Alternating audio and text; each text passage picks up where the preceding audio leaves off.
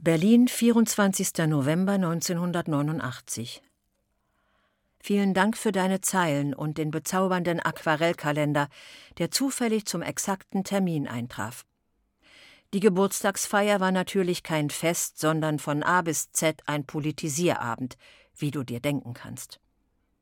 Die kleine Runde von acht Personen war so froh, einmal mit anderen in Gedankenaustausch treten zu können und da alle aus anderen Arbeits- und Erlebnisbereichen kamen, gab es natürlich auch Dinge zu hören, die nicht in der Zeitung stehen. Ach, das waren schlimme Dinge, und ich habe große Angst vor den nächsten zwei bis drei Jahren. Es handelt sich ja nicht nur um die finanziellen Kalamitäten, eins zu zwanzig jeder Art, sondern um so vieles andere. Auch hier gibt es Faschisten, und sie fangen an, sich mausig zu machen, und wie? Man redet in Westeuropa von einer europäischen Bank, und ich rieche schon, dass die dahinterstehenden sich so etwas vorstellen wie den Internationalen Währungsfonds, der die Länder der dritten Welt nicht nur ihrer Naturschätze beraubt, sondern sie weiter und weiter in Schulden verstrickt und nun politischen Druck ausübt, die unsere Arbeitskraft auszubeuten gedenkt und ebenfalls Druck ausüben wird. Der Winter steht vor der Tür und das Verkehrswesen, das schon seit Jahren auf dem letzten Loch pfeift, ist bis zum Zusammenbruch überlastet durch den überdimensionalen Reiseverkehr, so dass jetzt schon täglich 45 Güterzüge nicht an Ort und Stelle kommen und so weiter und so fort. Mit meiner schrecklichen Furcht, wir wachen eines Morgens auf und leben wieder im Kapitalismus, stand ich zwar völlig allein in der Runde, aber die anderen konnten meiner Furcht nichts Handfestes, sondern bloß ihre Hoffnung entgegensetzen. Ich will dir nichts vorjammern, aber du weißt ja selbst, dass Gorbatschow vor mehreren Jahren antrat und dass sich jetzt von Tag zu Tag ganz andere Schwierigkeiten in der UdSSR mehren. Auch bei uns kommt das Allerdickste noch, das redet mir keiner aus. Und so einig, wie es den Anschein hat, sind sich die fünf Parteien durchaus nicht. Es ist gut, dass es sie gibt, so entsteht ein Wettbewerb, der vorwärtstreibend wirkt. Aber wenn der NDPD-Vorsitzende jetzt schon in der Volkskammer von Gedanken an Konföderation redet, ohne dass einer auch nur hört, hört dazwischenruft, ist das alarmierend. Übrigens, viele Journalisten sind jetzt recht munter, aber etliche tun sich immer noch recht schwer. An Kunst ist jetzt bei mir nicht zu denken. Die innere Ruhe fehlt. Auch liege ich oft schlaflos. Ganz herzliche Grüße. Deine Gertraud. Berlin, 27. November 1989. Welch ein Pech. Anita hatte mir deinen Besuch angekündigt. Sie wusste den Termin nicht mehr. Ich hoffte, dass der Besuch nicht in meiner Abwesenheit stattfindet. Von meiner Mutter bekam ich in Glauchau dein wunderschönes Geburtstagsbuch überreicht, und zugleich erfuhr ich die Termine deines Berlin-Aufenthaltes. Von da an war ich unruhig. Wir sind erst Anfang vergangener Woche zurückgekommen. Ich war sehr traurig, dass wir uns nicht gesehen haben. Nun müssen wir versuchen, auf diese Art unseren Gedankenaustausch fortzusetzen. Vor mir liegt aufgeschlagen Chagall. Es tut mir gut, die Bilder zu betrachten.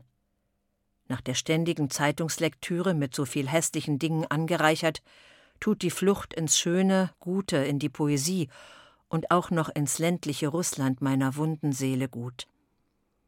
Eine weitere Wunde wurde durch das Wissen um Walter Janka und viele andere noch hinzugefügt.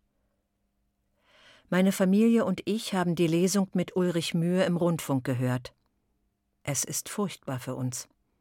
Ich bin froh, das Gehörte noch einmal nachlesen zu können. Hab vielen Dank für alles, liebe Ingrun. In der Dienststelle ist Anita mein einziger Gesprächspartner.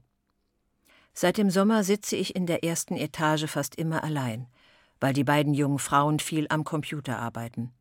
Natürlich rede ich mal mit den Kolleginnen, aber mit Anita eben intimer. Vor allem kommt Anita mit den vielen Kümmernissen zu mir. Walter ist sehr krank. Das weiß Anita, doch verdrängt sie es und widmet sich mit Wucht den schlimmen politischen Ereignissen. Unsere Diskussionen waren in den vergangenen Wochen sehr erhitzt darüber, vor allem darüber, dass man selbst nicht in Hass verfallen darf. da wird es mit einem noch schlimmer. Wenn ich morgen mit Anita zusammentreffe, will ich auch auf sie einwirken, dass ihr Hass nicht ausufert. Für ihre geängstigte Seele ist das schlimm. Unsere wirtschaftliche Lage gibt der Bundesregierung den Mut zu hoffen, dass wir bald von ihr regiert werden. Übrigens, hier hoffen sehr viele darauf. Ein wenig Hoffnung regt sich in meinem Herzen, wir könnten es doch noch einmal versuchen und es vor allem schaffen, das Programm, mit dem die Gesellschaft einst angetreten ist, zu verwirklichen. Den Mut dazu entnehme ich den vielen Stimmen und Gedanken, die man täglich hört und liest, die mit konkreten Programmen für den Sozialismus eintreten. Aber all das in die Tat umzusetzen, ist wohl die ganz große Schwierigkeit. Vor allem muss das Volk als Ganzes dazu bereit sein. Vorläufig geht es erst einmal auf Reisen. Es schmerzt mich zu sehen, wie das ist, wenn lang Eingesperrte herausgelassen werden. Alles in allem ist das, was ich schreibe, sehr naiv. Es sind meine Gedanken, die mir während des Schreibens kommen. Im Moment habe ich noch andere Ängste. Malzdorf ist seit voriger Woche vereist. Zum Schneefegen und Streuen wird es wohl kaum noch jemanden geben.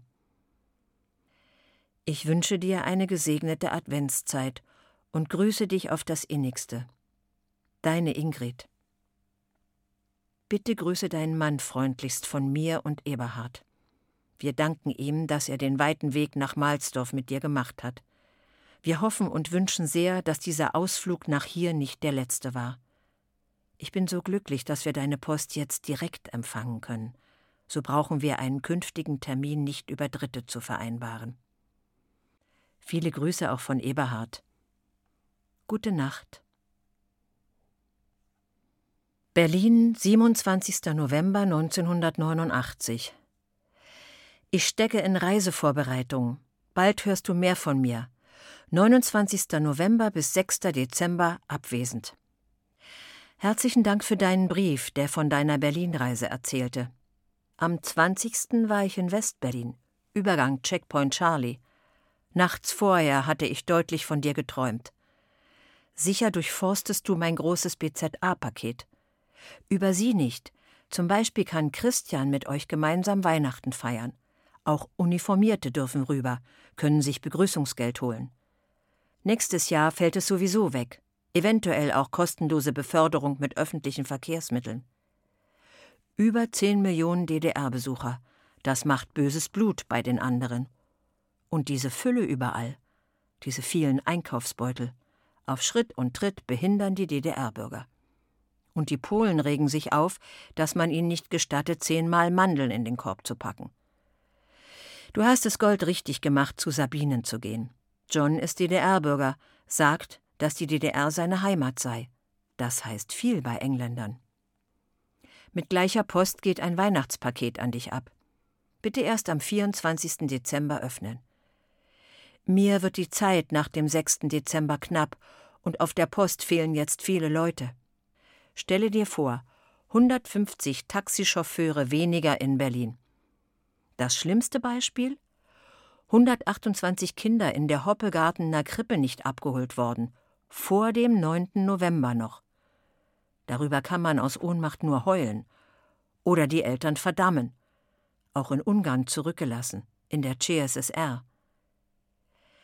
Schade, dass du nur als Zaungast unsere Zeit miterleben kannst. Es ist überwältigend. Doch man dreht schon durch. Zweimal Berlin, dazu die Zeitung, Fernsehen. Und was kommt nach der Euphorie? Katzenjammer, Teuerungen, Mieterhöhung und so weiter und so weiter. Erst einmal Schluss. Liebe Grüße, Alice. Dröger Heide, 3. Dezember 1989. Meine liebe Mutter, heute nun nach langer Zeit wieder mein erster Brief an dich. Jetzt ist es möglich. Warum nicht schon früher? Egal. Wir haben wirklich eine bewegte Zeit. Fast stündlich neue Meldungen über empörende Enthüllungen. Die ersten Haftbefehle gegen die verantwortlichen ehemaligen Spitzenfunktionäre wurden gestern erlassen. Biermann und Co. singen fast seit 15 Jahren wieder hier. Schade, dass ich an der sich heute durch die DDR ziehende Menschenkette nicht teilnehmen kann. Nach der Versetzung in der vorigen Woche sitze ich hier nun wenige Kilometer von Eggesin entfernt auf Abruf in die Volkswirtschaft. Untergebracht in einem Wohncontainer. Vorstellen musst du dir das wie ein Eisenbahnabteil. Schiebetür, zwei schmale gegenüberliegende Doppelstockpritschen, auf einer sitze ich jetzt im Schneidersitz, da es in dem Kabuff auch keinen Tisch und keinen Stuhl gibt. Es ist eine Übergangslösung, wie lange ist noch nicht raus. Unsere alte Truppe ist aufgelöst und in einer Arbeitskompanie neu zusammengestellt. Für meine Gruppe war der Einsatz in Wernigerode geplant. Da gibt es aber noch keine Unterkünfte. So warten wir also. Und wenn bis zum 2. Januar dort noch immer keine Möglichkeit geschaffen wurde, sollen wir nach Berlin in das Werk für Fernsehelektronik. Das wäre natürlich ganz toll. Aber erstmal heißt es abwarten und Tee trinken. Der Einsatz geht bis Mitte April. Dann geht es wieder hierher zurück. Die Entlassung vorbereiten. Seit 1. Dezember kann ich nun auch mit Zivil in Urlaub und Ausgang. Eine der ersten Reformen in der Armee. Am vorigen Wochenende konnte ich kurzfristig einen Sonderurlaub nehmen. Sowas gab es früher auch nicht. Und so an Omis Geburtstag bei ihr sein, worüber sie sich natürlich sehr freute. Margit war auch da. Sehr interessant, was sie erzählte. Denn sie arbeitet ja auch in einem Ministerium, was aufgelöst wurde, Chemie, und ist jetzt arbeitsmäßig in einer eigenartigen Lage. Ihr werdet den heutigen Tag sicher in gemütlicher Runde verbringen. Ich denke an euch und vor allem daran, dass in drei Wochen ja schon Heiligabend ist. Mein Weihnachtsurlaub in der Zeit vom 22. bis 28. Dezember ist schon bestätigt, so dass unserem Treffen Weihnachten in Frankfurt oder kaum noch etwas im Wege steht. Welch gute Aussichten. Mal sehen, ob wir bis dahin in unserer Bude hier bleiben. Warm ist es wenigstens. Oder ob wir noch ein weiteres Zwischenquartier paar Kilometer weiter in einem anderen Objekt beziehen, bis es dann endgültig losgeht.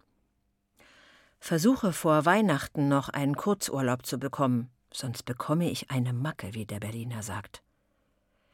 Ich wünsche euch eine schöne Vorweihnachtszeit, dir nicht zu viel Stress und eine gute Eingewöhnung in deinem neuen Job. Freue mich schon auf unser Wiedersehen. Liebe Grüße an Bettina und Dieter. Sei ganz lieb gegrüßt und gedrückt von deinem Christian. Nürnberg, 4. Dezember 1989 ich falle aus einer Euphorie in die andere. Euer Land, die Weihnachtsstimmung, die freundlichen und hilfsbereiten Menschen und unsere Ereignisse. Da muss man schnell wieder nach Hause beim Säubern helfen. War das ZK und Co. ein Augiersstall? Und erst jetzt der Devisenonkel. Weg. Fort. Aber den kriegen sie noch. Axen sitzt in der Schweiz. Bitte hebe für mich interessante Artikel auf. Neuen Spiegel habe ich. Schöne Adventsgrüße an euch drei von Alice. Frankfurt Oder, 7. Dezember 1989. Bin gespannt, ob ich es schaffe. Weißt ja, Kuckuck, immer kommt etwas dazwischen. Bitte, bitte sei nicht böse. Die vielen sich jagenden Geschehnisse strapazieren mich nach wie vor sehr.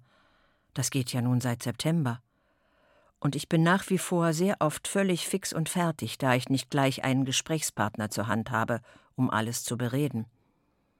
Der Tanz ums goldene Kalb. Man hört die tollsten Sachen, reicht ja bis zum Betrug. Doppelkassierung, es ist zum Schämen. Weiß nicht, ob es stimmt. Dass das Ausbluten kein Ende nimmt, erschreckt mich sehr. Wo soll das hinführen? Und die Arbeitslosenzahlen auch betreffs der Umsiedler aus der DDR? Und die Unterkünfte. Christian haust ja nun auch in so einem Behelfsding. Am vierten kam seine neue provisorische Anschrift. Klaus konnte gleich Paket und Extrabrief auf den Weg bringen. In meinem Paket lag ein Brief zugeklebt und an mich adressiert, Anrede und Text nicht für mich, weitergeleitet. Im Radio redet gerade Mumper. Irgendwie wird mir zu viel geredet zu uns, über uns sehe darin ziemliche Gefahr. Man soll ja die Worte und die Finger lassen von der polnischen Westgrenze und Wiedervereinigung. Ersteres für immer. Das andere hat Zeit. Wir müssen doch erst mal zur Ruhe und Besinnung kommen. Ich kann nicht mehr, die vielen Gedanken wirbeln im Kopf. Ich denke so viel an euch und an die Bremer. Seid alle ganz lieb gegrüßt. Beinahe vergessen, wie war der Eindruck von der neuen Arbeit? Ehrlich. Sei fest gekuschelt. Deine Mutter. Berlin, 10. Dezember 1989. Heute ist der zweite Advent und ich sehe mit Schrecken, dass ich seit dem 15. Oktober nicht geschrieben habe. Nun wird mein Brief gleichzeitig unsere Weihnachtsgrüße an euch übermitteln. Wir wünschen euch schöne und geruhsame Tage und uns allen ein friedliches neues Jahr. Denn dass alles friedlich bleibt, können wir nur hoffen. Die Ereignisse überstürzen sich, und jeden Tag gibt es etwas Neues und leider meistens nichts Gutes. Jeden Tag hänge ich die halbe Nacht vor dem Fernseher, um gar nichts zu verpassen. Die Zeitungen sind voll von Enthüllungen, die uns immer mehr in Wut versetzen. Dem Volk Wasser predigend haben unsere Regierenden den besten Wein getrunken, haben das Volk belogen und betrogen. Die schönsten Naturschutzgebiete haben sie sich unter den Nagel gerissen, haben ihre Residenzen wie die reichen Fürsten instand halten lassen, und die Städte sind verfallen. Es ist nicht zu fassen. Ich bin jedenfalls ganz fertig. Das ganze Leben hat man hier gearbeitet, war bescheiden, und nun werden wir sicher auch noch das bisschen verlieren, was wir gespart haben. Das Haus ist weiter kaputt, und es wird sich niemand mehr verantwortlich fühlen, denn an wen soll ich noch Eingaben schreiben? Das Land steht vor dem Ruin, und Chaos ist nicht auszuschließen. Die Menschen sind so verbittert, dass man auch vor Gewalt Angst haben kann. Jetzt kommt alles hoch, was 28 Jahre Gefängnis mit sich gebracht haben. Der Sozialismus ist ein schöner Menschheitstraum, der aber nicht zu verwirklichen ist. In der DDR ist der Zug abgefahren. Aber wohin fährt er? Ich habe nur noch Angst vor der Zukunft. Mich dauern solche Leute wie Modrow, der meine ganze Hochachtung verdient, die jetzt vor den Trümmern stehen und die Karre aus dem Dreck ziehen sollen. Mit einer SED geht nichts mehr, davon bin ich überzeugt. Die Wahlen im nächsten Jahr werden das Ende dieser Partei bedeuten. Selbst wenn es jetzt Leute gibt, die Integrität besitzen, wird da nichts zu machen sein, denn die alten Kämpfer, wie wir sie zum Beispiel im Institut kennen, bleiben auch in dieser Partei, und damit ist die Angelegenheit besiegelt. Leider weiß man auch nicht, was die vielen Gruppen, die es jetzt gibt, eigentlich wollen. Die SED hat keine Demokratie, keine Toleranz zugelassen. Deshalb konnten sich nicht einmal die vorhandenen Blockparteien profilieren. Die Bonzen, die geglaubt haben, die Elite der Nation zu sein, möchten sich gern reinwaschen. Aber die Rechnung geht nicht auf. Ich weiß nicht, wie viele Sendungen unseres Fernsehens du verfolgst, aber sicher hast du einiges gesehen. Wir haben auf einmal einen guten Journalismus und es wird, wie man oft sehen kann, schonungslos aufgeräumt. Leider nur in den oberen Schichten. Die unteren Strukturen bleiben unberührt, und solange die kleinen Stalinisten überall noch Leitungsfunktionen haben, ist die Gefahr noch nicht vorbei. Die Zeitungen sind ebenfalls voll mit interessanten Artikeln. Man müsste nur mehr Zeit haben. Alles kann man gar nicht lesen.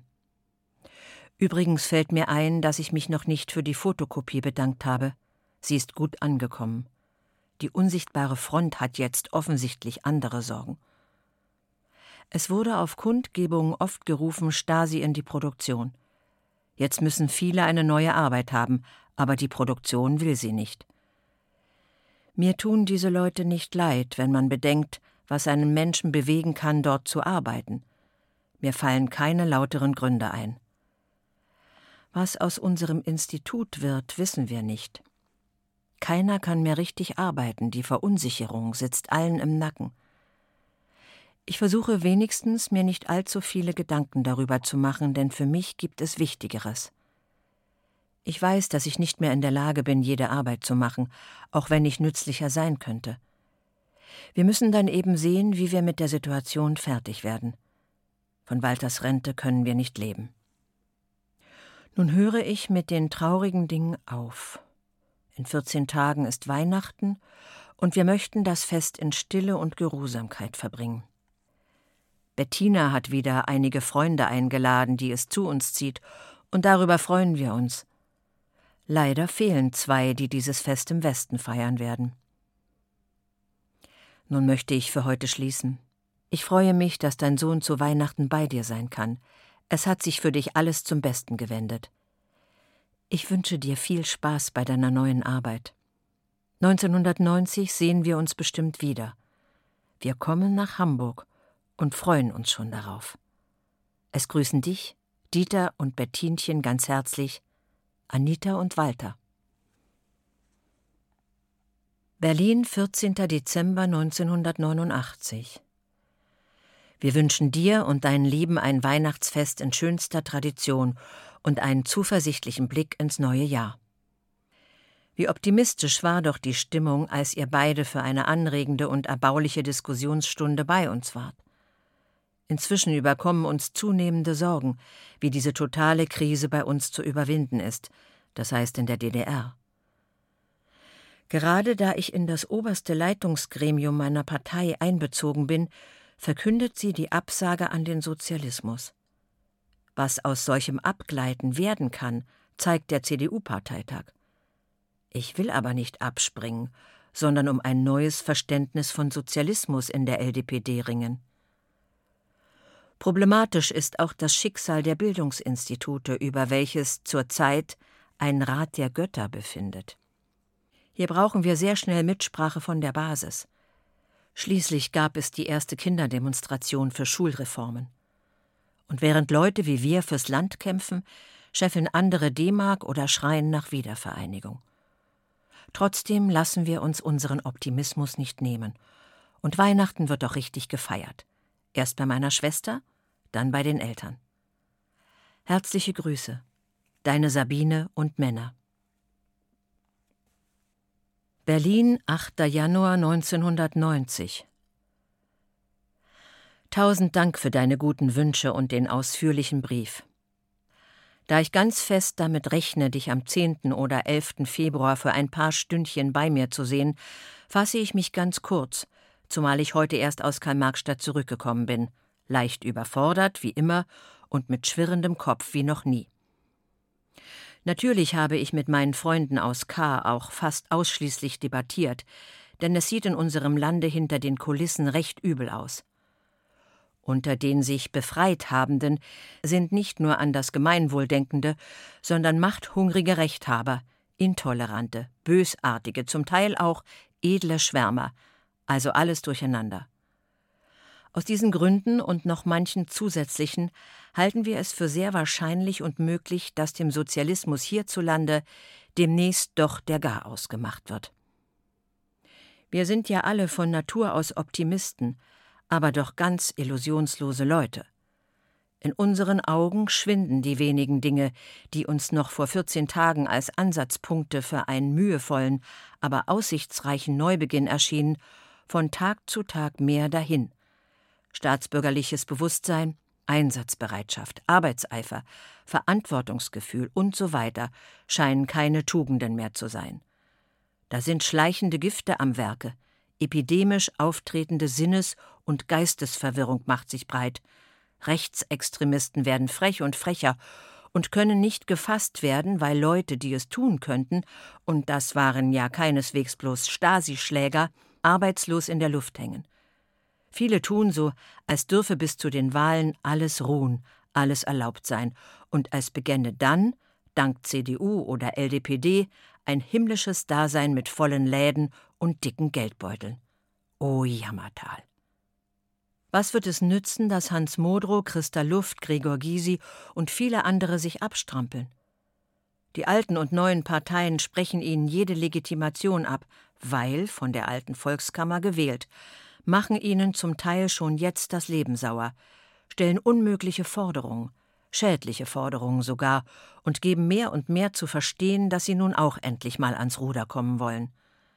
Die wenigen, circa 1,3 Millionen von ehemals 2,3 Millionen noch vorhandenen Mitgliedern der SED ergeben zu wenige Wählerstimmen, und da nur einige unter ihnen imstande sind, gelassen und sachkundig zu debattieren, Viele, da sie tatsächlich bedroht werden, Fensterscheibenzertrümmerung, Anpöbeleien, tätliche Bedrohung, das sind keine Enden, vorläufig bisher still sind, ist es mit der Wahlpropaganda so eine Sache.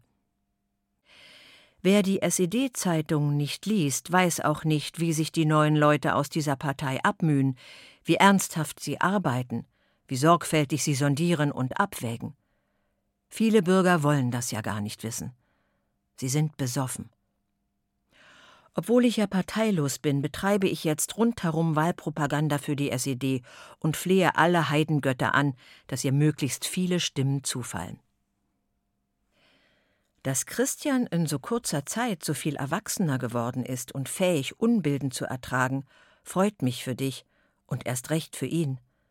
Möge er weiter innerlich wachsen. Dir ganz liebe Grüße. Deine alte Gertraud.